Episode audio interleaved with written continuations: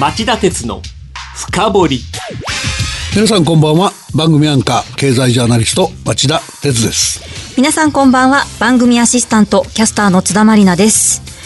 有価証券報告書の虚偽記載容疑でカルロス・ゴーン容疑者ら2名が逮捕されたことを受け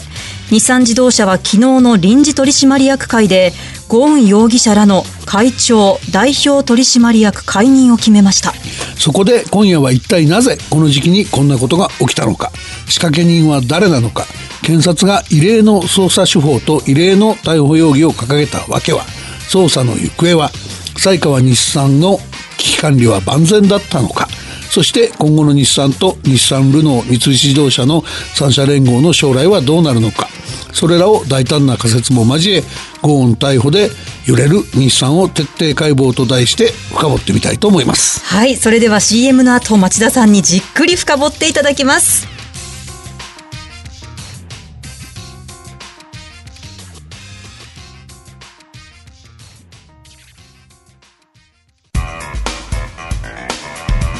今日の深掘り。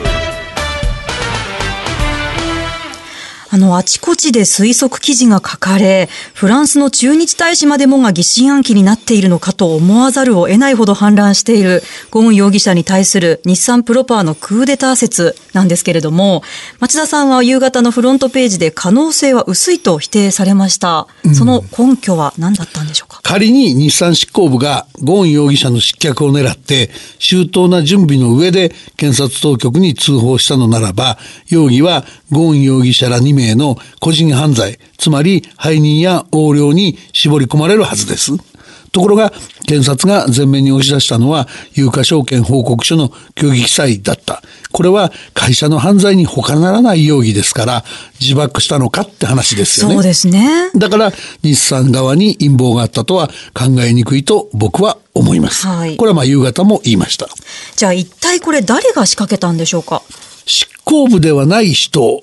日産の中のですね、が考えられると思います。はい、あの、それほど偉くないけれども、その逮捕されたゴーン容疑者やケリー容疑者の、えー、有価証券報告書の虚偽記載に、えー、関与したか、間近にその犯罪を知り得る立場にいた人ですね。はい、で、おそらくはその人、もしくはその人たちが、まず日産に内部通報し、なかなか荒地が開かないことに苛立ち、直接東京地検特捜部にも通報した可能性があると思います。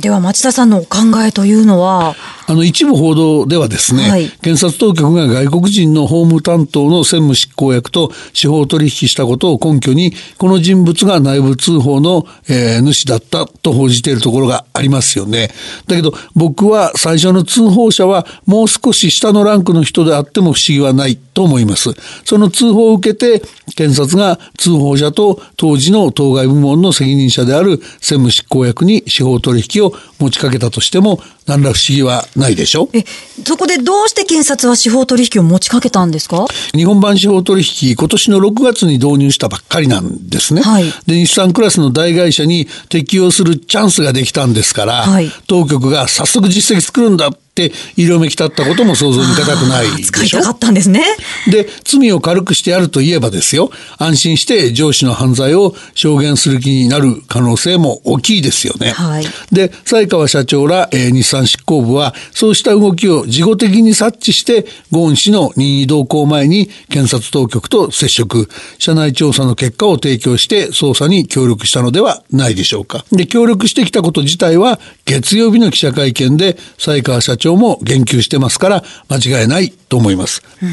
あの有価証券報告書の虚偽記載となると会社の責任が問われるっていうふうにこの番組以外でも町田さんは強調されてるじゃないですか。はい、それなのになんかこう他人事みたいっていうか日産は月曜に出した最初のコメントでゴーン容疑者ら2人だけの犯罪であるかのように強調しましたよね。うん、まあだから悩ましいっていうか事情があるんじゃないですかね。その日産執行部がですよ、はい、最初の通報者情報提供者じゃなかったったからこそですね、はい、背任や横領より有価証券報告書の虚偽記載の方が立件しやすいっていう検察の事情を受け入れざるを得なかったんじゃないんですかね。で、そこには検察 OB の弁護士さんらの勧めもあったと思います。あの、その有価証券報告書の虚偽記載の方が立件は簡単だってどういうことなんですか？あのね、背任とか横領だとすればですよ、はい、その盛んに報じられている住宅の供与とか旅行代金の肩代わりが焦点になってるとすればですね、はい、その住宅では一度でも旅行中なら旅行中に一回でも、はい、ゴーン容疑者が顧客と会っていれば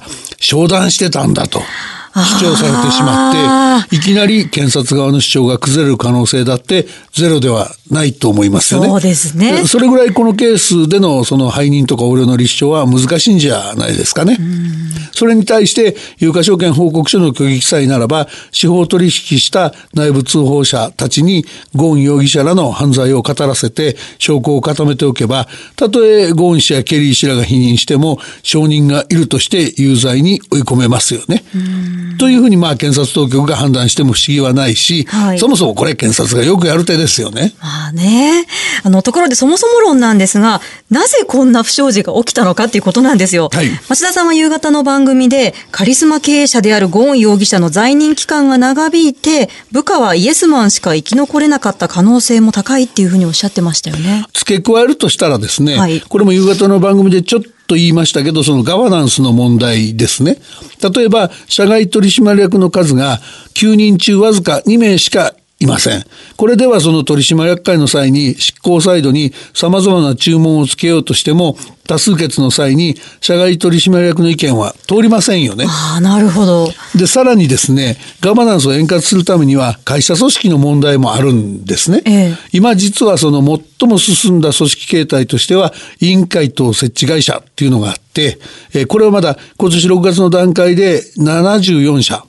上場企業全体の2%ぐらいしかないんですけど、はい、次にその監査等委員会設置会社っていうのもあって、これは現在およそ900社あって、上場会社の4分の1程度がここに移行してるんだけども、はい、最後がこの監査役会設置会社ってやつで、これはつまり最も遅れた形なんですけど、はい、日本では2500社前後、全体の75%残ってるんですね。で、この監査役会設置会社の監査役っていうのは取締役会での議決権がないんです。はい、なのでその今回のような問題を見つけても取締役会に出て行って強く是正を迫ってで自分で直せっていう票を投じることができないんですよね。そんな事情があったんですね。日産はこの一番遅れたパターンなんですよ。ああなるほど。はい。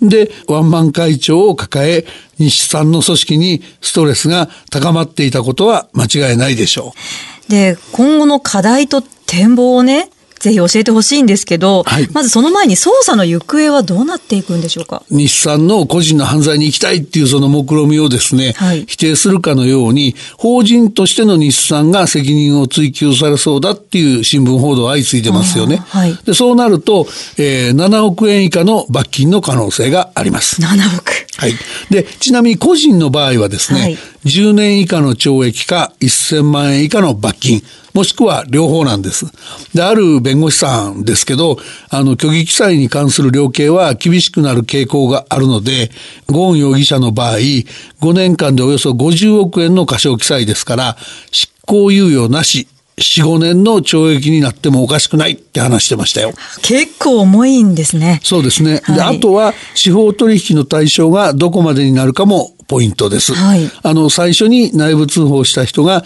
面積になるのは説得力があると思うし、理解が得られると思いますけども、え川社長やその他の取締役が対象になるようでは、バランスを書き甘すぎると世間が反発して、日本版司法取引が定着しにくくなる可能性がありますよね。そうですね。気になるのは日産の役員の方々なんですが、今後どうなっていくんでしょうか？あの、西川社長ら取締役人ですけども、はい刑事処分の対象になろうがなるまいが、民事上の責任とか経営責任を免れることはできません。はい、で、日産の取締役は実はその逮捕されたゴーン容疑者ら2名を除いて今7人いるんですけど、この7人のうちの、えー、社外取締役2名を除く5人は虚偽記載があったとされる5年間にも取締役を務めているので、えー、この5名は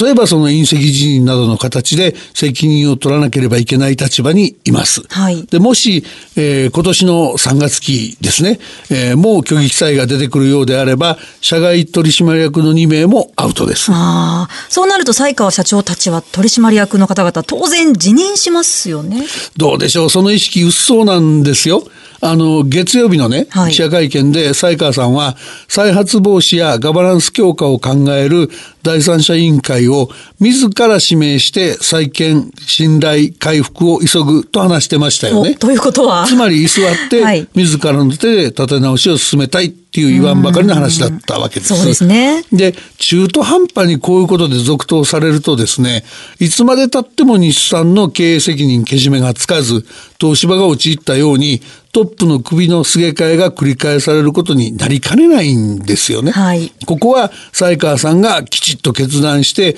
古株の役員たちを全員引き連れて退任することが重要なんですよね、はい、そしてフレッシュな経営者を立てて再建に臨むことがその日産の、えー、再生を早くするためには何よりも大切なことだと思います。はい。あと今後ルノー、日産、三菱自動車のアライアンスってどうなっていくんですかね？この3社の出資関係は、はい、ルノーが日産に43%出資しているのが最大で、はい、次いで日産が三菱自動車に33%、はい、で日産がルノーに15%出資するる関係となっています。はい、ちなみにフランス政府のルノーへの出資は15%です。で、何が言いたいかというと、要するにいずれもですね、過半数を抑えて子会社化して資本の論理で、えー、結びつけておくと、そういう形になってないのがこの3社のアライアンスの特色なんですね。はい、で、一方ですね、3社の2017年の生産台数を見ると、はい、日産581万台、ルノー376万台、三菱自動車103万台ですから、その日産はルノーの風下に立っていることが面白くないでしょうね。まあね、ルノー兄さんということですが、そりゃそうでしょうし、うん、これ出資比率と生産台数との関係にバランス取れてないですよね。そうですね。で、これまではそれであってもゴーン氏のそのカリスマとか人的な指導力で緩やかな同盟関係を維持してこれたアライアンスなんですけど、えー、今この扇の要を失った状態で提携が次第に解消に向かっていっても不思議はないでしょうっていうことですね。はい。以上、今日の深掘りでした。町田鉄の深掘り。今夜はゴーン逮捕で揺れる日産を徹底解剖と題してお送りしました。番組への感想、質問などありましたら、ラジオ日経ホームページ内、番組宛てメール送信フォームからお送りください。番組を聞きのあなた、来週も徹底的に深掘ります。それではまた来週です。さようなら。